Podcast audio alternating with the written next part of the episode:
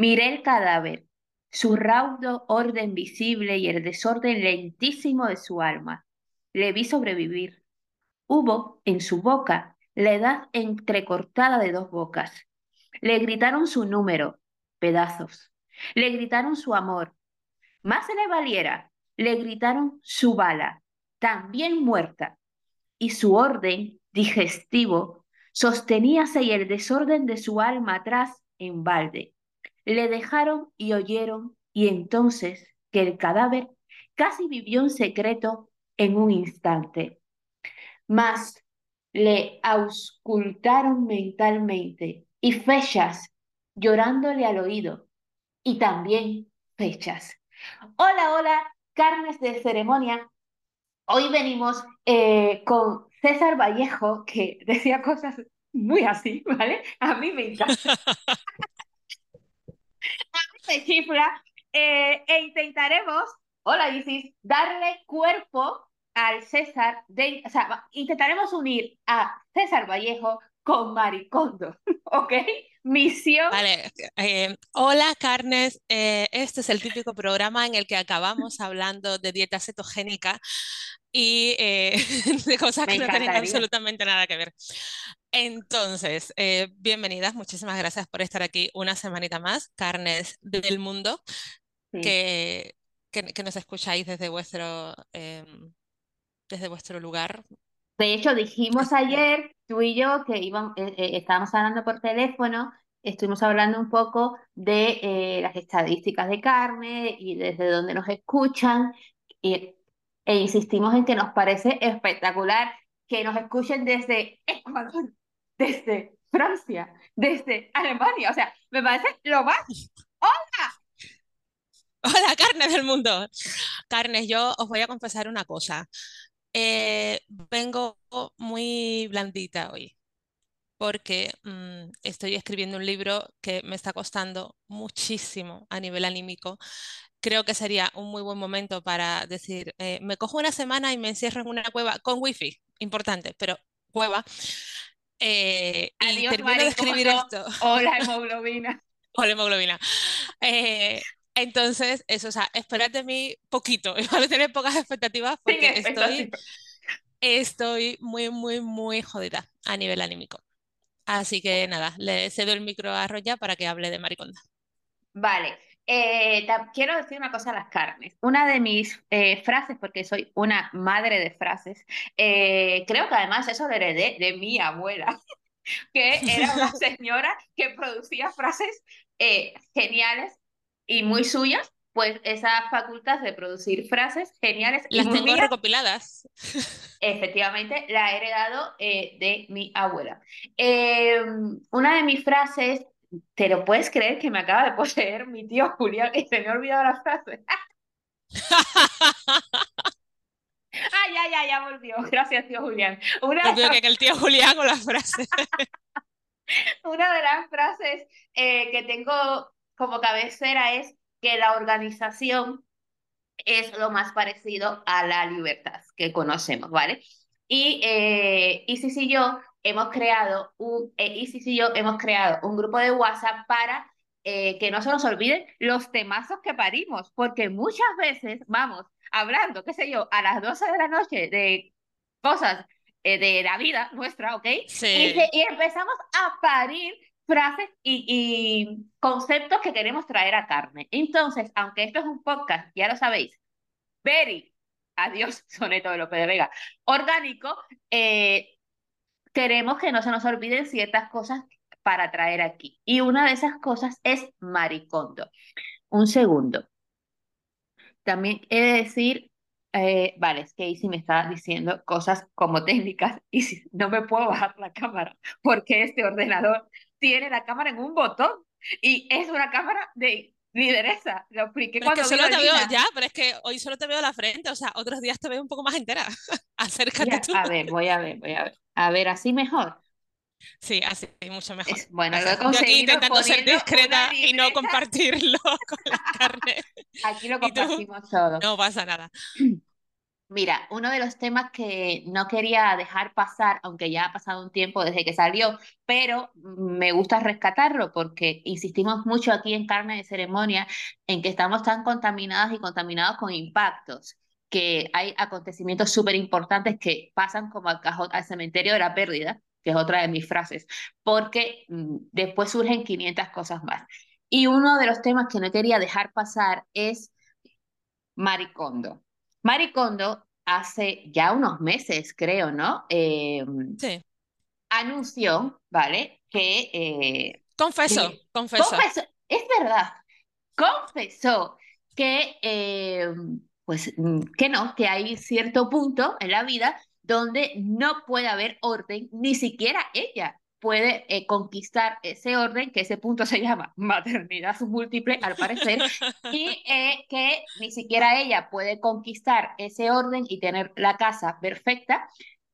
Y que, y bueno, hi- hizo esa confesión. Entonces, aquí hay dos cosas, eh, en principio, que me interesan. La primera es que yo creo que lo de Maricondo, bueno, ahora luego lo explico a nivel negocios, pero lo que me preocupó fue cómo reaccionaron las carnes, ¿vale? Esas carnes que son adictas al fracaso, estoy haciendo comillas eh, con las manos, al fracaso ajeno para justificar su propia inacción o su propia forma de enfrentar la vida o lo que sea. Pero es una cosa que de repente, por supuestísimo, los medios oficiales y casposos eh, compartieron la noticia con unos titulares, que ya sabéis que las carnes son muy de quedarse en los titulares. Tenemos un episodio que cumplió un Sí. año la semana pasada, que además es el episodio más cómico, porque es el de Machado, eh, que se llama No te quedes con los titulares. E Isis hace eh, un despliegue de, de herramientas. A mí me encantó ese episodio de todas las herramientas que diste de los titulares. Cosa que Em, hoy no podéis esperar de mí. Hoy no vas a dar ninguna herramienta. Hoy no, Hoy eres una hoy no me pidas eh, herramientas. eh, hoy estás Hoy soy una seta. ¿vale? Eh, los medios casposos eh, hicieron, amplificaron la mierda, la envidia, eh, la narrativa caduca alrededor de esta noticia de Maricondo, Isis, y me da mucha lástima eh, porque es con lo que se suelen quedar las carnes que aún no están revisadas. Sabemos que las carnes aquí habitan diferentes burbujas, están las carnes revisadas, sin revisar, que quieren revisarse, lo que sea, ¿no? Entonces, a nivel eh, salud mental, que es el, tu especialidad, em, ¿por qué las carnes son tan adictas al fracaso ajeno o a ese tipo de confesiones? ¿Me estás pidiendo herramientas? Herramienta, Vale. hija, aunque sea una. Porque, eh, porque creo que efectivamente para las carnes no revisadas, eso es algo que las hace sentirse mejor consigo mismas. Eh, una de las cosas que yo leía, por ejemplo, con este titular de Maricondo, de gente que no se había leído la noticia entera, pues eso también pasa un Sí, montón. total. Entras a leer comentarios, es como, pero léete la puta noticia y después. No, Perdona, opina. Lina en el episodio pasado dejó ahí sutilmente que hay gente que hace prólogos sin leerse el libro. Eh, Entonces, sí, ¿qué sí, podemos lo, lo esperar? sabemos. Claro, claro. Mm. Sí, son cosas que sabemos que pasan. Entonces, pues eso, ¿qué podemos esperar del artículo de turno que te encuentras en redes y dices, voy a entrar aquí a comentar porque huele a polémica, pero eh, no me lo he leído. Eh, las carnes hacen eso porque, a ver, creo que ya lo, creo que ya lo he comentado por aquí otras veces, pero como sabéis que yo comento las cosas varias veces, nuestro cerebro busca darnos la razón, apoyar cu- cualquier creencia que tengamos, sea buena, mala o regular. Es decir, porque muchas veces, y yo la primera he estado ahí mucho más tiempo del que me gustaría admitir, em, en esa burbuja de negatividad, de baja autoestima, de Dios mío, todo mal, todo mal, todo mal, todo mal, y todo lo que pasaba venía como a demostrar ese todo mal, pero claro, es porque eh, el sistema de activación reticular, que ya lo hemos mencionado por aquí también, nos hace focalizar la atención en cualquier cosa que nos parezca importante, ¿no?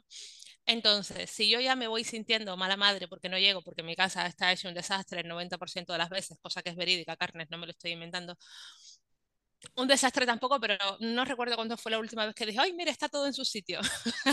Probablemente fue antes de ser madre. Eh, em, si e, ese fracaso, entre comillas, de Maricondo, lo que viene a demostrar es que yo soy una madre normal y corriente. Entonces, me gusta que eso pase porque ya puedo enarbolar una bandera y decir, no, no, no, espérate, que si Maricondo en persona viene, baja la tierra y, reconoce que con tres niños no se puede tener una casa ordenada, ¿qué podéis esperar de mí?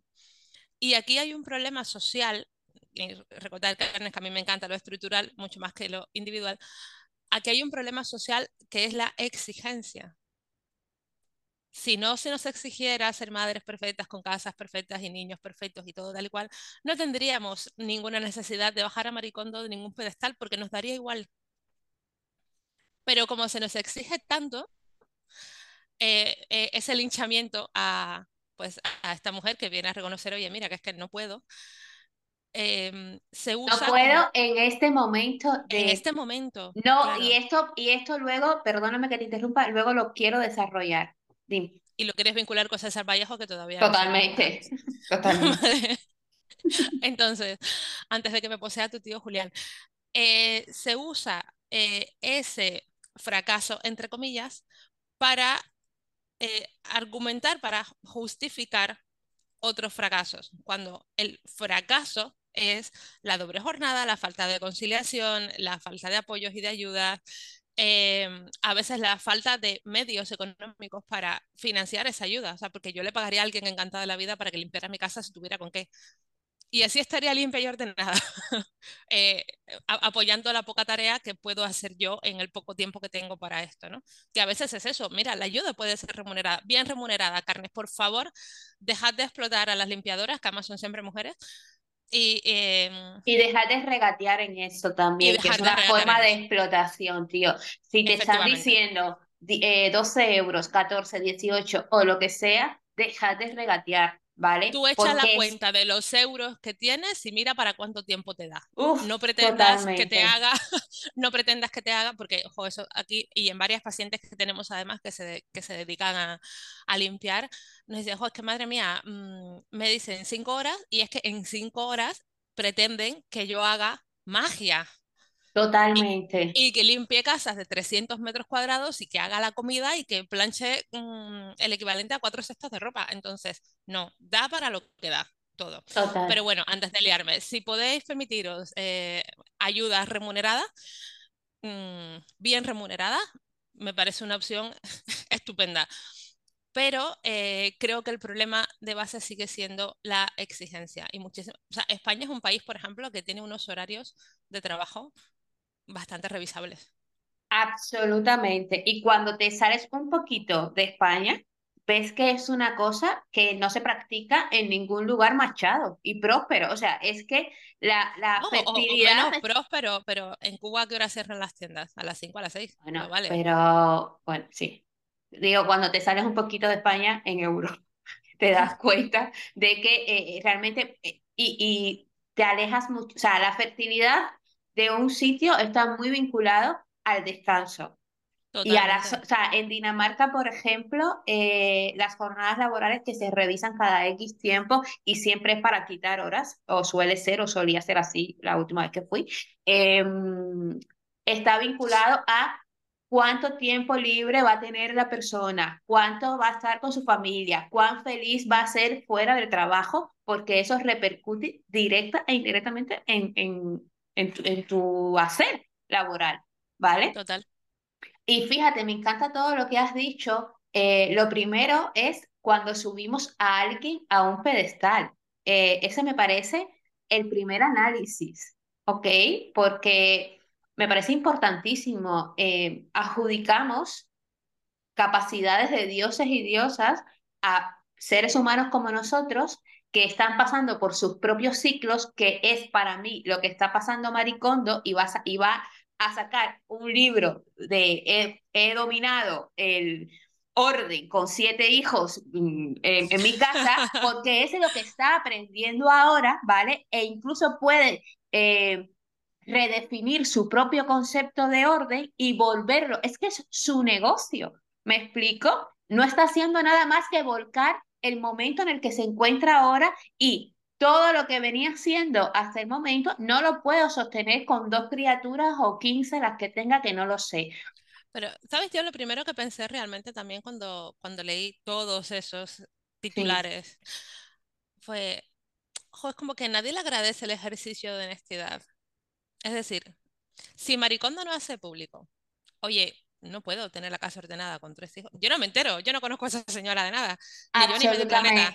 Absolutamente. Entonces, yo lo primero que pensé es como, jo, está bien que lo diga, eh, precisamente por em, reconocer a todas estas madres, entre las que me incluyo, que tenemos esa sensación de, madre mía, es que no llegamos. Eh, y, que no sé, es como darle la bienvenida al club. Bueno, tía, no pasa nada, siéntate, ponte cómoda, se te pasará la sensación de mala madre en un tiempo. Pero eh, en vez de reconocer e, eso, es como, ella no tenía ninguna necesidad de... Absolutamente.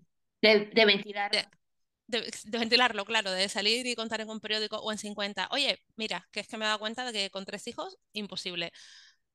Y aún así lo hizo.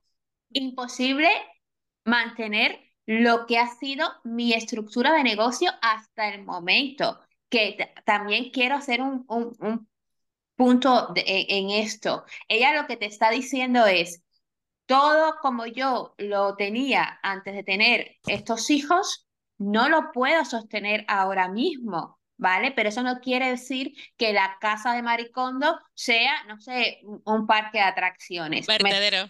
Ok, y aquí hay dos puntos importantes. Uno, lo que acabas de decir, nadie le ha agradecido la honestidad y ese soplo, ese respirar, eh, esa, ese bájame de peso, o sea, ese ejercicio que, que, que, ha hecho Maricondo para con la salud mental de las madres. O sea, eso nadie se lo ha agradecido. Y por otra parte, los titulares que han sacado anulaban todo el trabajo que ha hecho ella de puta madre hasta el momento. O sea, que, que ella está diciendo esto ahora, no, o sea, sus libros no se autodestruyen, ¿ok? Yo que no tengo hijos, sí, es que, es que parecería eso. yo que no tengo hijos, yo puedo seguir el método maricondo en mi casa y a lo mejor con y te va perfecto. Exacto, e incluso con hijos, quiero decir, no anula lo que ella ha hecho hasta el momento. Y, y los titulares y las carnes no revisadas compartiendo esos titulares sin tomarse ese microsegundo han contribuido a que parezca que se anula el trabajo de Maricondo. Y estamos utilizando a Maricondo junto a César presente como avatar. Ojo. Yo estoy, de verdad, estoy deseando que llegues a la parte en la que vinculas ya llegaré. Em, yo también quiero decir una cosa y es algo que yo odiaba profundamente antes de ser madre. Y es eh, cuando te dicen, uy, ya verás como cuando seas madre como amenaza. Es que es como si, y creo que es un poco lo que se ha hecho con Maricondo aquí también, ¿no? Como esa anulación de cualquier conocimiento anterior en función de si se puede o no se puede aplicar a la maternidad. O sea, yo recuerdo eh, eso, antes de ser madre, incluso cuando estaba embarazada, pero bueno, que no es lo mismo ya que tener al bebé en brazos, ¿no? Uy, es que un mm, mogollón de gente que me decía, ya verás cómo no puedes ir a bailar después, aprovecha ahora. Y es como, no, no, yo voy a ir a bailar después. A lo mejor no voy a ir a bailar todos los días, como era mm, mi vida de los 20 y muchos, 30 años. Pero claro que voy a ir a bailar. Ah, eso dices ahora, ya verás.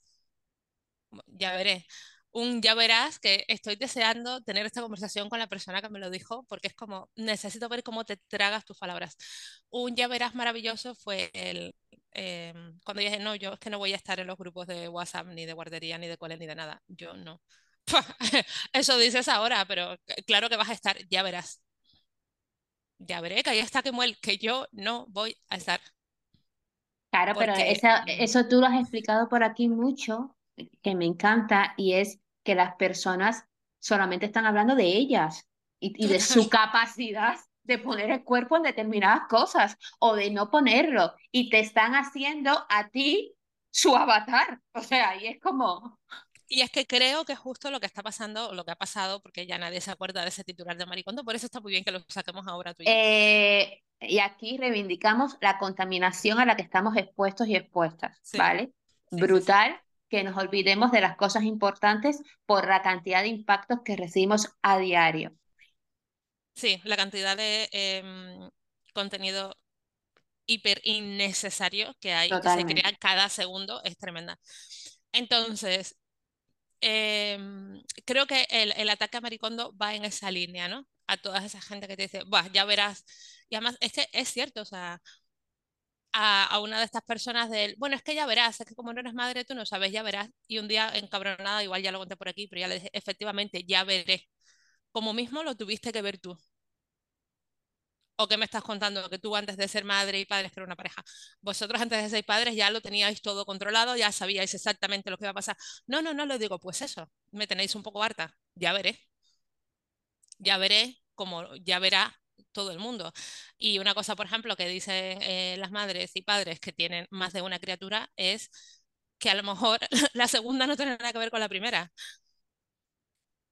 Entonces, sí, yo tengo la experiencia de mi primer hijo que dormía bien, que comía bien, o mm, en mi mismo caso, mi hermana mayor, no había niña en casa, llegué yo, todo el barrio se enteraba de que estaba llorando todo el rato.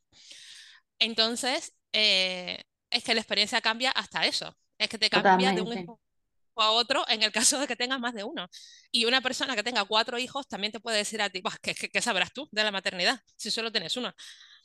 E incluso Entonces, creo, puede, puede haber una persona que teniendo más hijos que Maricondo, eh, tenga la casa pueda, ordenada. exacto, pueda, te- y, y además gracias a Maricondo. O sea, fíjate, Sí, sí. eh, o sea, el extraer y aplicar carnes funciona eh, de una manera personalizada, es decir, cada persona extrae y aplica como puede. Y es que es una mezcla de muchísimos factores de disciplina. Por ejemplo, yo reconozco que a mí la disciplina es un tema que me, que me falla bastante. Yo soy absolutamente caótica y muy emocional. Es como que intento hacer en cada momento lo que me apetece. Pero claro, eso a la hora de, de generar rutinas para ciertas cosas, pues me cuesta un montón, ¿no? Entonces, como, ¿qué me Y apetece existir hacer en el mundo como lo conocemos, desgraciadamente, claro. Bueno, a mí esa parte me está yendo bien, pero eh, a veces es verdad que quiero implementar cambios y me cuesta un montón porque eh, voy siempre siguiendo mi corazón y mi cerebro en el plano organizacional eh, está ahí como mm, mirándome con cara de te voy a matar como no me hagas caso. Entonces, em, por eso que el tema de, de extraer y aplicar depende de cómo seamos. ¿sabes? De- del carácter que tengamos, de las rutinas, de los hábitos, de la, mm, de la disciplina, de la flexibilidad, porque eso es otra cosa. A lo mejor hay gente que tiene un montón de disciplina, pero es cero flexible para ciertas cosas, ¿no? Entonces, eh, sí, lo que tú dices, a lo mejor a la propia Maricondo no le valen sus consejos premamá para su nueva etapa en la vida, pero a otra mujer con otras circunstancias y otro tipo de, de hábitos o de manera de ver el mundo, sí le valen.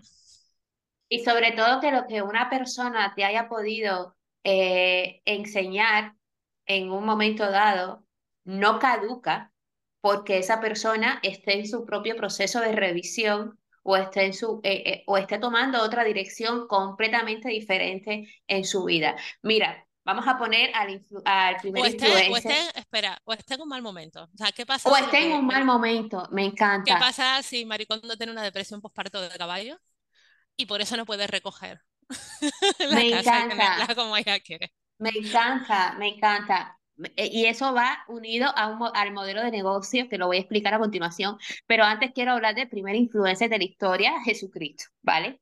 ¿Tú te imaginas que Jesucristo en un ciclo completamente natural, hormonal, de desarrollo biológico, de mamífero adaptativo, hubiese estado eh, los primeros, la, prim- década de los 20 expandiendo la palabra del Señor, su Padre, que es Él mismo, la segunda inseminación artificial más importante de la historia, después de la de Zeus como lluvia, eh, estuviese expandiendo su Bueno, palabra. Zeus, Eh, Zeus inseminó, inseminó varias veces en varios formatos, no fue solo la de lluvia. sí, Pero pero bueno, Zeus fue de el Zeus, creador, exacto, el primer creador, inseminador. inseminador, efectivamente. Luego vino eh, eh, Dios. ¿Te imaginas que Jesucristo a sus 20, como todos los seres humanos que de repente eh, vamos eh, perteneciendo a diferentes tribus urbanas y somos eh, de una forma cinco años, después siete de otra y así, ¿no? ¿Te imaginas que Jesucristo en la década de los 20 hubiese expandido la palabra de su Padre, el Señor, que es Él mismo, todo lo que ya sabemos? Y muchísimas, muchísimos seguidores, ¿ok? Porque era influencer, hubiesen conectado con esa palabra y de repente Jesucristo a los 30 dice, pues fíjate, me apetece montar una banda musical, ¿ok? Y eh, e irme por esa vía y ahora ser influencer eh, rockero, ¿ok? Y ser músico y tener mi banda de rock Jesucristo Superstar.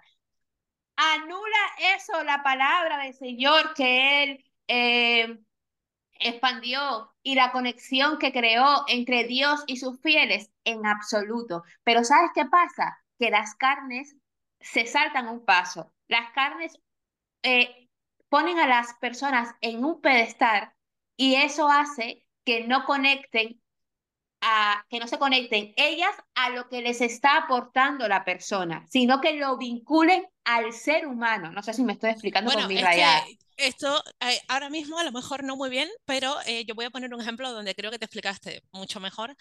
Y fue cuando eh, tu madre te dijo, uy, ¿desde cuándo tú no tomas azúcar? Ajá.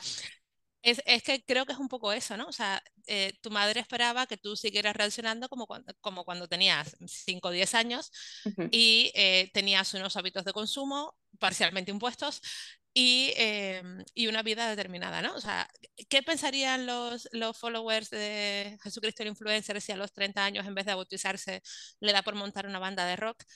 Muchos le dirían, ay, pues me quedo con lo que me has aportado, gracias, a este nuevo camino no me interesa, eh, adiós.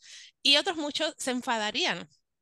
Porque te estás saliendo de tu papel, te estás saliendo de lo que de lo que yo esperaba de ti, de lo que yo estaba acostumbrado a recibir de ti hasta ahora. Porque entonces conectan a Jesucristo, o, sea, no están conectados a la palabra de Jesucristo como avatar, sino que están conectados a la persona. Es, como maricondo, no, estoy conectado a la conectada a la enseñanza, estoy conectada a ti. Y eso, es, eso está mal.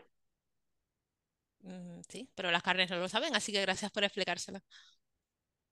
No hay que conectarse a la persona, hay que conectarse a la enseñanza. me encanta la Biblia 2.0 que acabamos de crear. Sí, los abogados cristianos no los van a denunciar. No, este abogados cristianos. Amigos, amigos.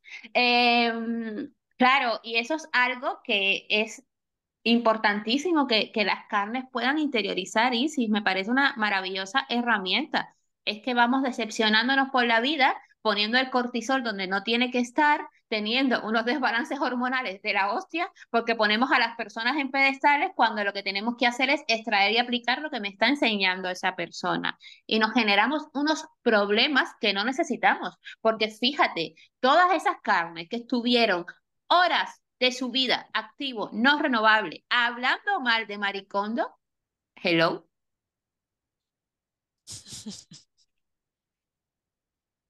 Es que me parece. Sí, sí, sí, es que es súper importante. Es, fantástico. Y a nivel. Dime. No, no, nada, dime. No, que a nivel negocio, yo quiero decir, así como en su momento yo estuve convencida de que Chanel era una estrategia política, Chanel, Eurovisión y demás, eh, Slow Mo, como se llame, maravillosa ella. Eh, estoy bastante convencida eh, desde mi mapa profesional y mi, mi conocimiento profesional que Maricondo va a salir de este proceso con otro modelo de negocio, ¿vale? Que todo el aprendizaje que, que está adquiriendo y que incluso haber mostrado esto que está pasando es una estrategia de negocio maravillosa, porque al final conectamos desde la vulnerabilidad de las marcas y ella no deja de ser una marca. Entonces, al final, volvemos al mismo punto. Carnes reactivas del mundo, bajar el volumen a usar mal el cortisol, por favor. Es que muchas veces vamos bailando congas y reaccionando por estrategias. de terceros y por un montón de cosas que no tenemos por qué eh, reaccionar. Vaya, entonces creo que deberíamos marcarnos un maricondo emocional, que es otra frase que a mí me gusta decir muchísimo,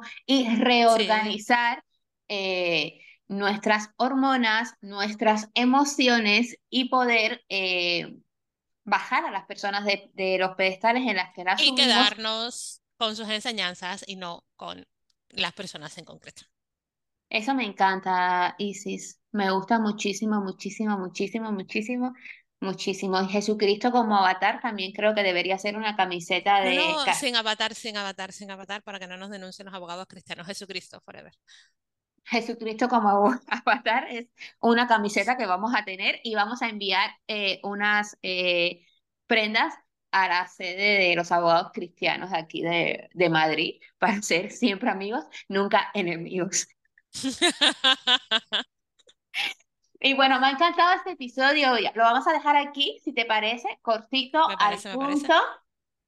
Eh, um, estamos grabando esto martes 14 de marzo. Ayer salió un episodio importantísimo, lo dije eh, en, eh, dentro de micro, que era para mí el episodio más importante de, mm, que habíamos, en cuanto a, importancia, que habíamos grabado en, en carne. Y bueno, si has llegado por primera vez a Carne de Ceremonia con este episodio, te recomiendo muchísimo que vayas al anterior que se llama Niña Vieja.